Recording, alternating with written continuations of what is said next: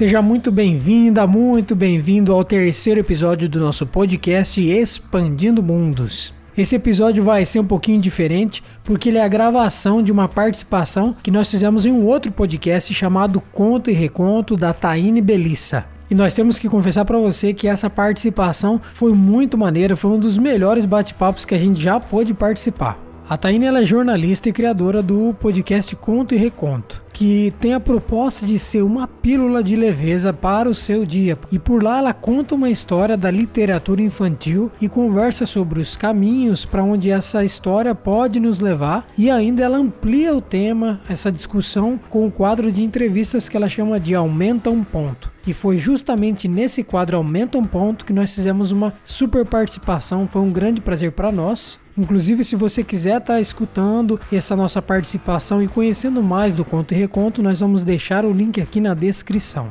E nesse terceiro episódio a gente vai falar de bastante coisa, vamos falar sobre o porquê a gente deixou esse tudo para trás, como é que a bike apareceu na nossa vida como uma possibilidade. Será que a bicicleta é só um pretexto na nossa história para que a gente possa sair e fazer algo diferente? Qual foi o tesouro que a viagem trouxe para nós? E a questão chave dessa discussão é: será que isso, será que viajar de bicicleta é para todo mundo? Gustavo, Luciano, muito bem-vindos ao Conto Reconto. Eu estou muito feliz de trazer vocês aqui no nosso vigésimo episódio, que é um episódio super comemorativo, porque além de ter o número 20, a gente vai falar de novo de sonho que é exatamente o primeiro é, tema que eu trouxe no episódio 1. Então, muito bem-vindos e obrigado por estarem aqui no Conto Reconto com a gente. Taine, brigadão por nos convidar. Para a gente está sendo uma honra imensa poder participar desse projeto que se conecta muito forte com a gente também. Eu já apresentei vocês na hora que eu fui introduzir essa entrevista, mas eu queria que vocês é, falassem um pouquinho mais de vocês, né? Então, eu sou o Gustavo, eu sou natural do interior de São Paulo, uma cidadezinha chamada Sarapuí, e cresci sempre no interior, era um sítiozinho, e acho que isso foi muito importante para construir a pessoa que eu sou hoje, essa pessoa que busca um contato com a natureza da forma mais harmoniosa possível, e além disso, né, para trazer essa vontade dentro de mim de fazer alguma coisa diferente e conseguir ressoar algo que possa ajudar nessa, nesse estilo de vida mais harmonioso mesmo. Eu sou o Luciano, eu sou natural de Marechal Cândido Rondon, que é região oeste do Paraná, uma cidade de 50 mil habitantes, e vivi sempre no sítio até os meus 17 anos. Depois que daí eu fui para a faculdade, e lá a gente cursou engenharia ambiental, onde eu conheci o Gustavo, e a gente começou a se questionar mais e seguir esses caminhos diferentes que a gente está seguindo hoje, de viajar de bicicleta, de buscar esse contato com a natureza, um pouco de se conhecer mais, né, e pensar nessa relação com o meio que a gente vem tendo. Muito legal. Então a gente tem algo em comum também, porque apesar de eu ter nascido em BH, que é uma cidade grande, né, digamos assim, é, boa parte da minha infância foi no interior também, assim, de férias. Então, é, cheirinho de, de curral e pegar uhum. leite na, lá na.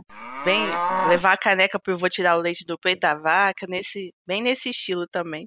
Legal, eu acho que faz muita diferença para a formação da gente, né? Sim. E traz essa proximidade uma... com com as coisas que acontecem, né? Com a simplicidade da vida mesmo.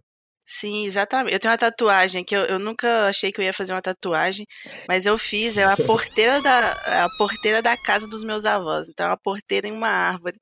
E, e aí isso me traz realmente boas lembranças. A fazenda dos meus avós nem existe, mas assim, a gente nem vai mais lá, então eu tenho a porteira aqui gravada no meu braço. Isso faz muita diferença mesmo, porque é, enfim, pra gente que sentiu o cheirinho de, de roça, nossa, hum. essa parte faz, faz realmente diferença, assim. Acho que só quem teve uma infância como a nossa para entender, né? Sim, sim. sim. Então vamos lá, ó. É, vocês têm um vídeo inteiro já no canal de vocês no YouTube, que eu também vou deixar aqui no, na descrição do episódio, para contar justamente por que vocês resolveram deixar tudo para pedalar pelo mundo. Mas eu queria que vocês falassem um pouquinho sobre isso também aqui. Contem pra gente aí como que foi que vocês perceberam que deveriam iniciar mesmo essa jornada. Conta essa história. Então, Acho que a gente começou assim, desde a infância, a gente vive dentro de, de padrões, né? Sempre existiram padrões e a gente foi.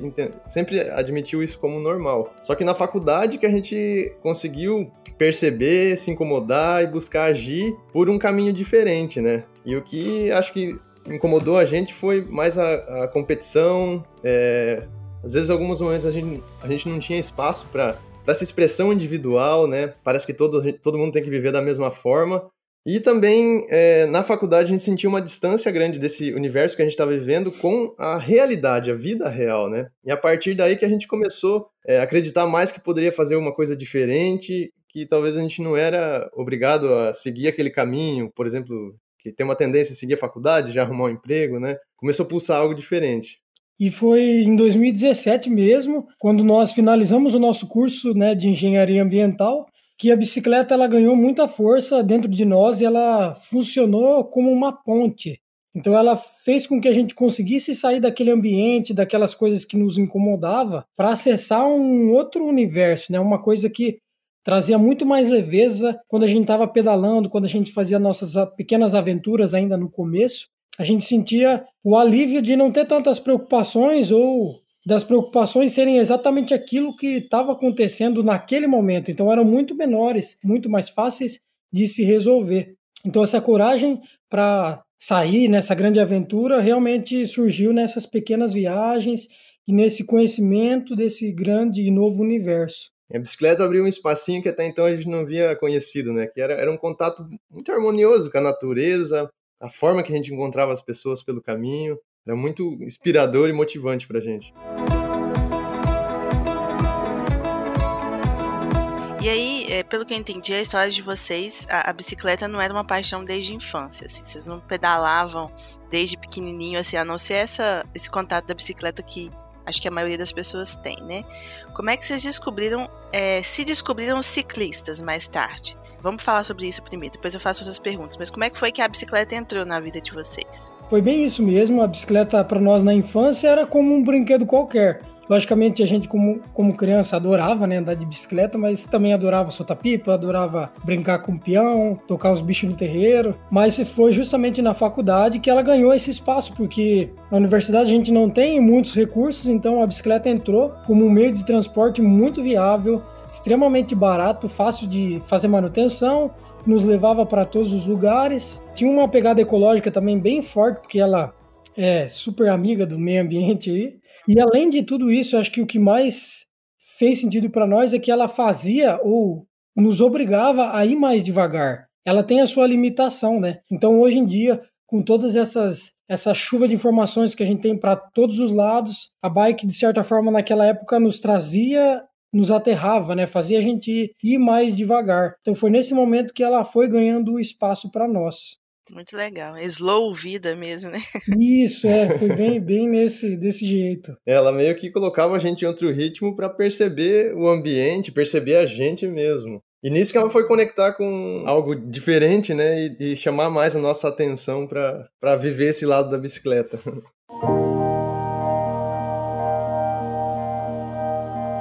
Mas eu acho que também, aí vocês vão me dizer se eu tô errada, a bike é só uma desculpa, no fim das contas, para vocês atenderem um anseio que provavelmente sempre esteve aí com vocês, né? Não sei se isso faz sentido e se sim, qual que seria esse anseio? Vocês já falaram um pouquinho, mas assim, se vocês pudessem resumir, né?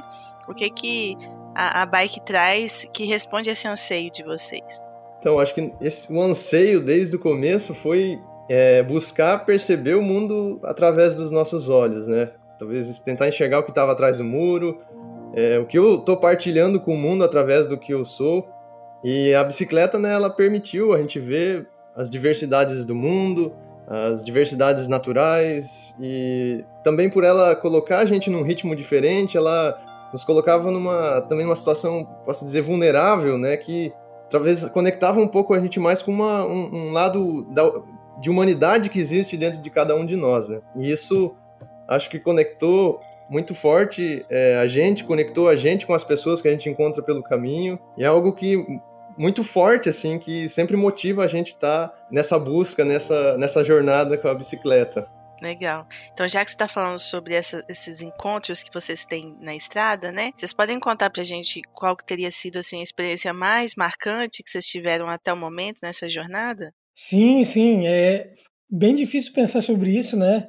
Na verdade, são muitas experiências e muitas experiências super marcantes. É, só para trazer um pouquinho, né? Nós fizemos dessa viagem, né, um projeto que a gente chama de Expandindo Mundos, onde justamente a gente vai atrás de vivência. É para isso que a gente está na estrada, né? Uma das que foi mais marcante, que tem muito a ver com esse tema que a gente está conversando aqui hoje, foi a, a primeira vivência, o primeiro voluntariado que a gente fez na cidade Escola Aine, que está localizada em Guaporé, no Rio Grande do Sul.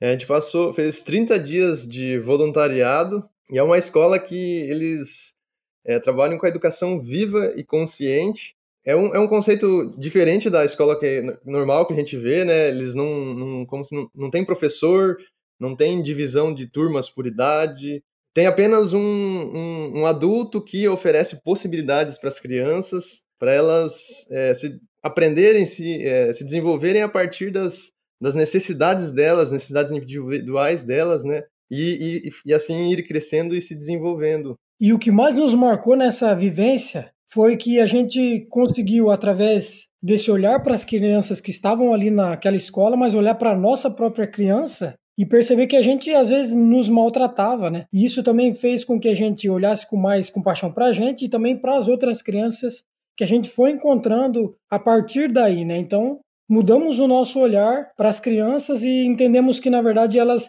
não são um recipiente vazio que a gente tem que ficar enchendo a todo momento com fórmula, com informação, com conhecimento, né? Na escola Aine eles têm um lema que é deixe as crianças em paz. Então é isso que, que a gente legal. tenta pôr em prática hoje.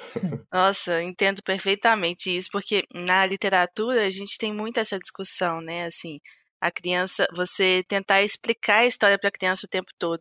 Eu até falo que o meu podcast a gente tira uma espécie de um caminho tal para refletir, mas que é só um dos caminhos para onde a história pode levar a gente, né? Porque a ideia da literatura não é ensinar nada, nem nem dizer que existe só um caminho, né? E a, a na verdade, a, as crianças normalmente a gente fica querendo que elas é, entendam as coisas. Conta, você conta a história para ela, espera que ela fique quietinha, prestando uhum. atenção, entendendo tudo. e não, é tipo isso mesmo. Deixa a criança em paz, deixa ela morder o livro se ela for pequenininha, deixa ela cantar no meio da história. É isso aí, muito Dá legal. Asas a criatividade dela. Exatamente, é porque ela, ela ressignifica aquilo de outra forma, né? Que é, às vezes a gente espera muito da criança e, na verdade, ela, ela tem a forma dela de ler, a subjetividade dela. É isso aí, muito Sim. legal. Eu fiquei curiosa, como que vocês, o que que vocês fizeram exatamente com esse trabalho voluntário lá? Esse foi a primeiro, primeira vivência que a gente chama que fizemos, e essa foi, foi um caminho para a gente tentar se conectar com as realidades que a gente chama, né? Com, com as vivências do, pelos lugares que a gente passa. Então, a gente também visitou comunidades, é, lugares que as pessoas é, vivem, por exemplo, 15 pessoas compartilhando a mesma casa.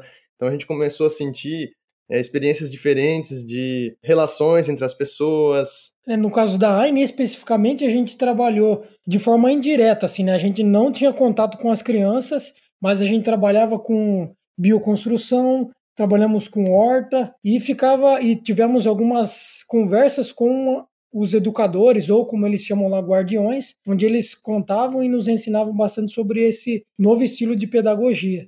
Legal, é tipo uma escola mesmo na estrada, né, que vocês, vocês foram encontrando. Isso, isso. Justamente. A gente às vezes até brinca que a gente parece que tem aprendido de forma muito mais intensa no momento que a gente estudava, né?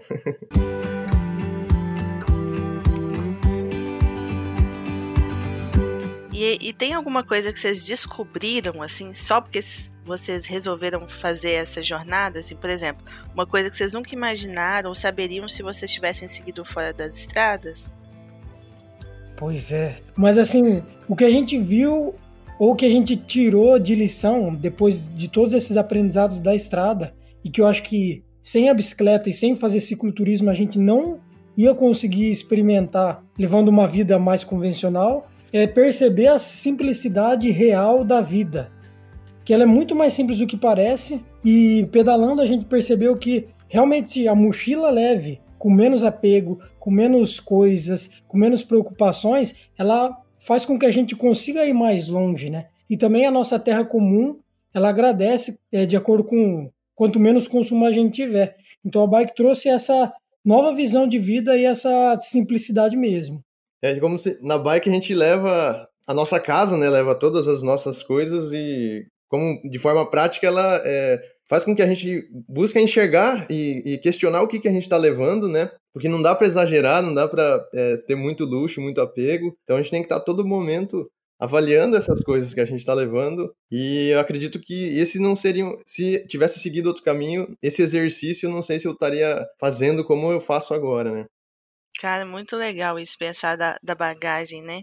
Se a gente levasse a vida, não exatamente pedalando, porque nem todo mundo vai pedalar, mas como se estivesse em cima de uma bicicleta, né? Com pouca bagagem, muito legal essa, essa metáfora. E o mais interessante é que quando a gente tá na estrada, a luta, a batalha é sempre por diminuir alguma coisa, né? Jogar alguma coisa fora, dar para alguém, porque a gente que tá subindo, pedalando as subidas e quanto mais coisa, mais difícil. Então é um baita exercício. Nossa, imagina. Eu não, nem coloquei essa pergunta aqui no nosso script, mas acho legal a gente falar também de perrengue, né? Porque é, está falando justamente sobre essas dificuldades. Tem algum perrengue assim maior que vocês encontraram e que vocês gostariam de contar e talvez aprender alguma coisa com ele também? Bom, que podemos. É, teve momentos que a gente teve as adversidades de pegar um, por exemplo, uma serra muito grande a gente pegou uma estrada é, lá no sul do Rio Grande do Sul, era um lugar muito plano, com um vento muito forte, um vento contra. A gente passou no inverno. É engraçado, é, eu, eu, pelo menos lembro que percebi assim como a gente é capaz de ir um pouco mais do que a gente imagina. Como a mente também, ela, ela controla né, a gente, que naquele momento, é, pedalando, acaba sendo uma, uma forte meditação. E você tá vendo tudo que tá passando na sua cabeça, e, e, conforme você também vai, vai entendendo o que vai se passando, parece que você vai conseguindo superar esses desafios. Vai sendo, parece que a gente vai ficando um pouco mais forte, não sei, de, de a gente fica um pouco mais maduro, talvez, para lidar com essas situações, com esses, talvez com os probleminhas que aparecem na vida da gente, sabe? É, agora, tem, tem os perrengues diários, assim, de sempre não saber o que vai acontecer, o que vai vir, né? Vocês fizeram até um vídeo sobre isso, assim, como, como lidar com, com as imprevisibilidades. Eu não lembro mais o nome do vídeo, mas era nesse sentido, né? Não sabe exatamente o que vem, né? É, e até esse é um grande desafio no começo, que daí a gente ainda não sabe lidar com todas essas coisas que são incertas, porque a gente não sabe aonde vai parar para acampar, a gente não sabe o que é que vai encontrar no caminho, se vai chover ou se não vai, se vai ter vento contra ou se não vai. E no começo isso pode até ser difícil de lidar, mas depois com o tempo a gente vai aprendendo mesmo a lidar com essas incertezas de forma muito mais tranquila e com o passar dos dias, dos meses, né, e até dos anos, no nosso caso, a gente consegue se conectar muito mais com o presente, então aproveitar o que está acontecendo ali agora, né? Então vai pedalando, começou a chover, opa, joga uma lona por cima, espera a chuva passar, guarda a lona e segue de novo. Então é muito usar dessas, dessas incertezas ao favor, sem se identificar muito ou querer brigar com elas, né? Por exemplo, começa a chover, nossa, começou a chover, agora eu queria chegar até lá e já não consigo mais. Então a gente consegue abraçar isso, né? E aproveitar ela também, dar muita risada. Eu acho que quando a gente tá numa vida mais estável, vamos dizer, a gente acaba se preocupando muito com o que, que já foi e também com o que vai vir, né? Mas, é. E ali não, a gente realmente não tem como controlar as condições que estão é, chegando até a gente na, durante a viagem. E esse pode, pode ser até ser um exercício que a gente também, acho que se, se tivesse seguido outro caminho, não teria, não ia estar exercitando tanto por quanto agora, né, que a gente está é, viajando de bicicleta. Acho assim que isso faz sentido demais. Eu até tenho uma. Eu vou anotando o nome dos livros que eu quero escrever um dia. e tem um livro que eu quero escrever que é de uma menina que tá cansada do futuro, sabe? Tipo, o futuro nem aconteceu ainda, mas ela já tá cansada dele. e é exatamente isso, que a gente realmente vive ou no passado ou no futuro, né?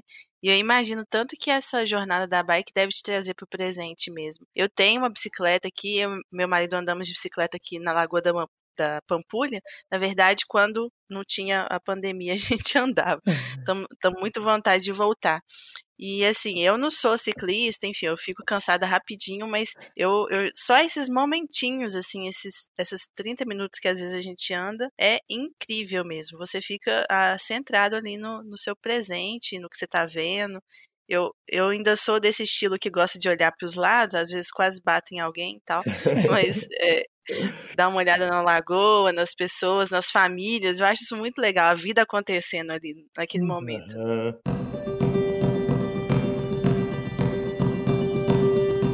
Então, ó, vamos para a última pergunta. Nosso papo é, tá muito bom e eu queria falar com vocês então um pouquinho sobre essa questão do sonho, né? Porque vocês são um exemplo extremo de quem literalmente largou tudo para viver esse sonho. Mas vocês acham que isso é para todo mundo? Ou existem muitas formas de viver um sonho? Primeiro, né, a gente tem a total certeza de que o sonho é para todo mundo. Todo mundo tem sonho e a gente acha que cada um tem que ir atrás do seu. Mas é aí que vem a diferença, porque para cada um o sonho é um, as condições são uma, as variedades também. Então a gente tem que fazer e seguir esse sonho de acordo com as condições que temos no momento. E a gente só consegue viver assim na máxima potência quando a gente faz aquilo que a gente ama, quando a gente está justamente atrás desse nosso sonho. Então, no nosso caso, para a gente conseguir seguir o nosso sonho, o nosso anseio, a gente usou da bicicleta como uma ferramenta.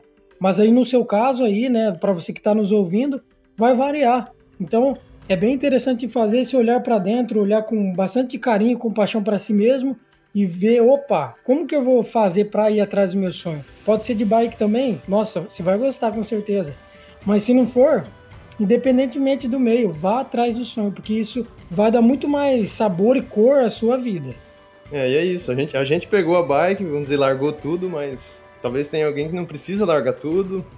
Cada um tem a sua maneira. A gente tem que só estar aberto a algum nível de mudança e tem que confiar mais naquilo que pulsa, pulsa na gente, né? Eu fiz essa pergunta, gente, só pra gente encerrar mesmo, porque, na verdade, eu venho de um, de um âmbito de. Eu sou jornalista, então eu trabalhei nos últimos seis anos no âmbito de negócios, eu trabalhei no Jornal de Economia, e eu, eu cobria startups, essas empresas de tecnologia, sabe? Hum. E, e aí eu sentava em vários desses, dessas palestras, assim, tipo TEDs, assim. E aí tinha sempre o cara ricaço, assim, que já construiu a empresa dele, que ia pro palco e falava: levanta a bunda da cadeira, vai seguir seu sonho tal. Eu falava, cara, mas como que faz isso, sabe? Como... É muito fácil para você, que nasceu numa família rica, falar isso para mim aqui agora. E aí, inclusive, foi nessa época que eu fiz o episódio 1, Conto Reconto, que eu falo assim: o, o, sonho é um fardo. Então, o sonho é um fardo. Porque se eu tenho que ter um sonho desse jeito aí, ele é um fardo. Uhum. E aí, lá no, no primeiro episódio, eu falo: não, mas sonho é tudo, cara. Sonho é você ter uma vida feliz lá na sua família, enfim, coisas pequenas do seu dia a dia, né? É, eu, eu acho que tá, pelo, pela resposta de vocês, vocês também pensam assim, né? Não é exatamente só isso, tipo, sonho é só largar tudo e embora, né? Cada um tem um mesmo, né? E, e bate muito diferente com o que a gente necessariamente gosta. Por exemplo, ah, se eu gosto muito de, de pintar, esse é o meu sonho. Mas muitas vezes, por conta de uma rotina extremamente turbulenta, eu vou deixando isso que eu mais gosto de lado, né? Mas na verdade, se isso faz tão bem para mim, eu tenho que colocar isso, é, trazer isso de volta, né? Pode ser que no início eu não consiga fazer isso o primeiro plano da minha vida, mas conforme o tempo for passando e esse amor for crescendo, quem sabe isso tome outras proporções. Mas a gente vê que o que a gente não pode mesmo é esquecer aquilo que está dentro e que nos faz ver a vida de, de outra forma ou olhar com mais carinho para as coisas. Meninos, para a gente é, terminar, vocês querem deixar algum recado final? Convidar o pessoal para conhecer o canal de vocês?